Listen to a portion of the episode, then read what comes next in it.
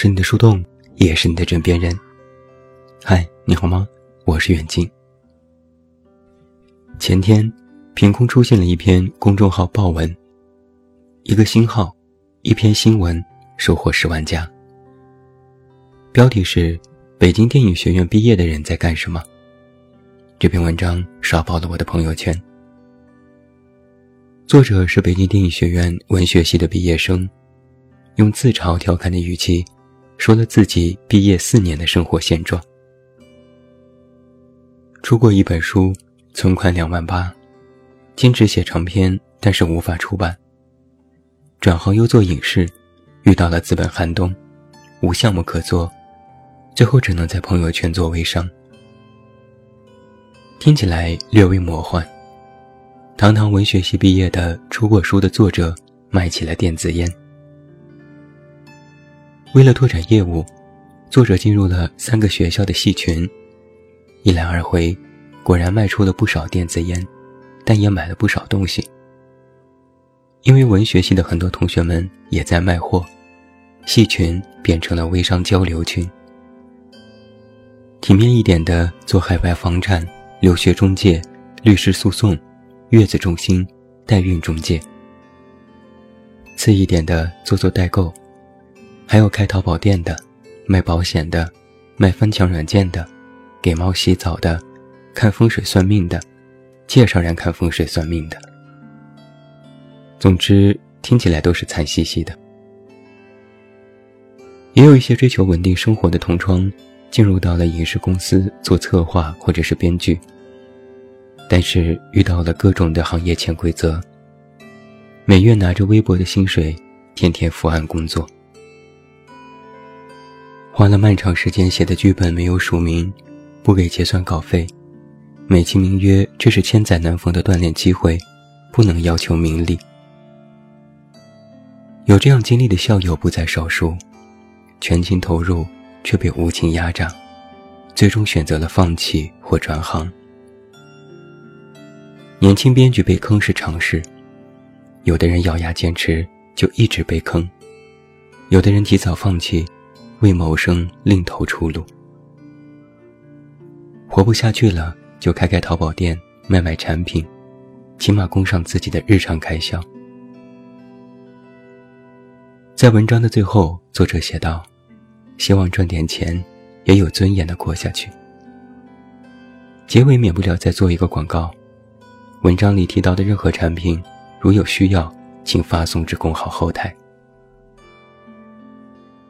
此文一出，引爆网络，一夜之间十万加，打赏一千两百人，总算是走了一回运。当然，爆文一出，马上就会出现爆款怼文。昨天，又有一个新号，又有一篇新闻，收获了六万加。标题是：北京电影学院的人不需要卖惨，又刷爆了我的朋友圈。这篇文章的作者说：“所有和电影这个词有关的人，其实并不需要卖惨。理由很简单，你在的是中国电影殿堂级的学校，你其实已经非常幸运了。”作者很不理解，即便现在是影视行业寒冬，但天无绝人之路，就连薛之谦都说过：“这个世界不存在怀才不遇。”在作者的理解里。一个电影人可以用各种各样的方式把自己的才华转化为作品，然后再变成钱养活自己。如果公司不靠谱，就去做短视频，做 UP 主，写影评，写公众号，做所有仍然和电影有关，并且能够直接让观众们看到你才华的事情，何必要去卖电子烟呢？当然，卖东西也没有什么不好。但就是离着电影太远了，这样会慢慢的被电影边缘化，以后就做不了电影了。当然，不做电影也没什么不好，但如果你不做了，曾经考什么电影学院呢？作者还认为，在公号里卖惨还十万加，这就具有了传播性，会对别人造成误导。就好比写北大。只看到了北大毕业后卖猪肉，却不说北大毕业的人做出了多少贡献，这不是偏见吗？要调侃，要自嘲，发发朋友圈好了，干嘛写公号？这让没上电影学院的人该怎么去想呢？随后，作者也提到了年轻编剧被压榨的现实，坦言这的确是一个老大难，但也不是全部。本可以不去纠缠，哪怕去一个老师的工作室，也会有署名权。作者还提到。自己在的戏友群里都是说做项目的，怎么你的群里都是卖东西的？最后，作者总结出：物以类聚，人以群分。电影学院的人只要动动脑子就可以赚钱，你赚不到，只能说明你不高明。作者表示：我虽然也难，但我不觉得自己可怜。我有许多方式赚钱养活自己和家人。但我绝不卖惨，不会去卖电子烟。后来，这个作者又发表文章，说自己被骂惨了，得罪了无数人。他说：“有一种处于风口浪尖的感觉，猪都能飞起来。”那么问题来了，北京电影学院的人到底惨不惨呢？别问我，我也不知道。反正我的感觉是，看第一篇文章的时候觉得，北京电影学院的人好惨呀；看第二篇文章时觉得，北京电影学院的人也不是很惨呢。然后我就怒从中来，我没自媒体人还没有开始卖惨，怎么就被人抢先了？在自媒体界有一个不成文的规则是：如果一个作者写了好几年，没写过十万加。公号毫无起色，那么这个作者就是个废物，不适合写文，趁早放弃。真不好意思，我就是这个废物。我开工号特别早，一七年开始专心运营，至今写了近千篇原创，仗着自己头发多，每天玩命写。可天不遂人愿，至今没有写过一篇十万加爆文，没有引流过大数额的粉丝。唯一数据拿得出手的是最近的两篇漫画，两篇数据加起来过了十万加。但这数据跟我关系也不大，主要是漫画作者的功劳。作为一位出过六七本书的作者，这些成绩让我非常不好意思。我从不在别人面前说我自己写公号，从不在朋友圈分享自己的文章。有时一些新朋友顺藤摸瓜找到我公号，我都会想尽办法让他们取关。我也特别想把自己的工作全部辞掉，一门心思做自媒体。这个想法前年就有，但我实在没这个勇气，因为我养活不了我自己。写公号是一个特别熬人的过程，一时三刻可以靠热情维持，时间久了。就会变成工作技能。如果没有回报，那么产出就会变得效率低下。为了生存，我开始接公号广告，合作小程序店铺，推销化妆品。然后就被人骂成了筛子，说我变了，不纯粹了，开始世俗了。其实我也冤得慌。写文章、录节目，最常遇到的就是被骂。只要写的和别人的期待不一样，观点不一样，就会被喷。这些年我就遇到过各种各样奇葩骂人的套路。最近一次是前几天，一个人公号微博连番怼我，气急败坏地说我之前公司倒闭，患上抑郁症都是咎由自取，是活该，是老天在惩罚我，把我都给气笑了。很多朋友都说我运气不好，说我迟早会红，我就特别想问，这个迟早是什么时候啊？我怕我等不了那么久。尤其是看到有的人其实写的一般般，却早早的粉丝百万，名利双收，我也羡慕。总是调侃是嫉妒让我面目全非。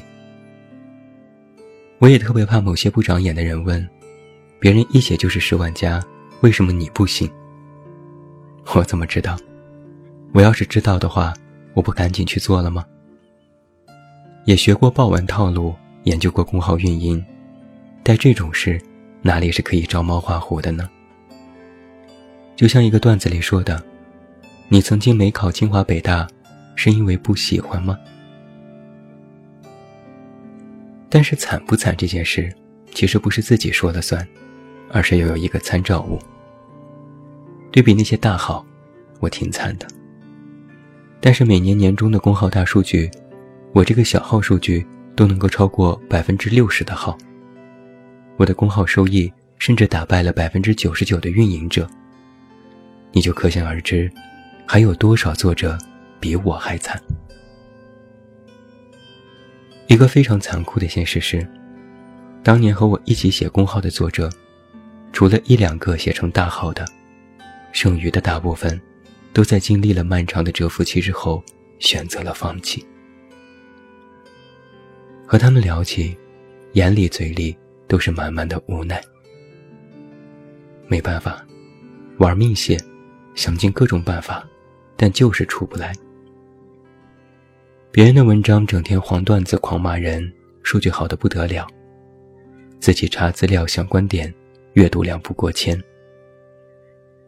这种打击受了一次、两次、三次、n 次，渐渐就会让人自我怀疑，特别沮丧。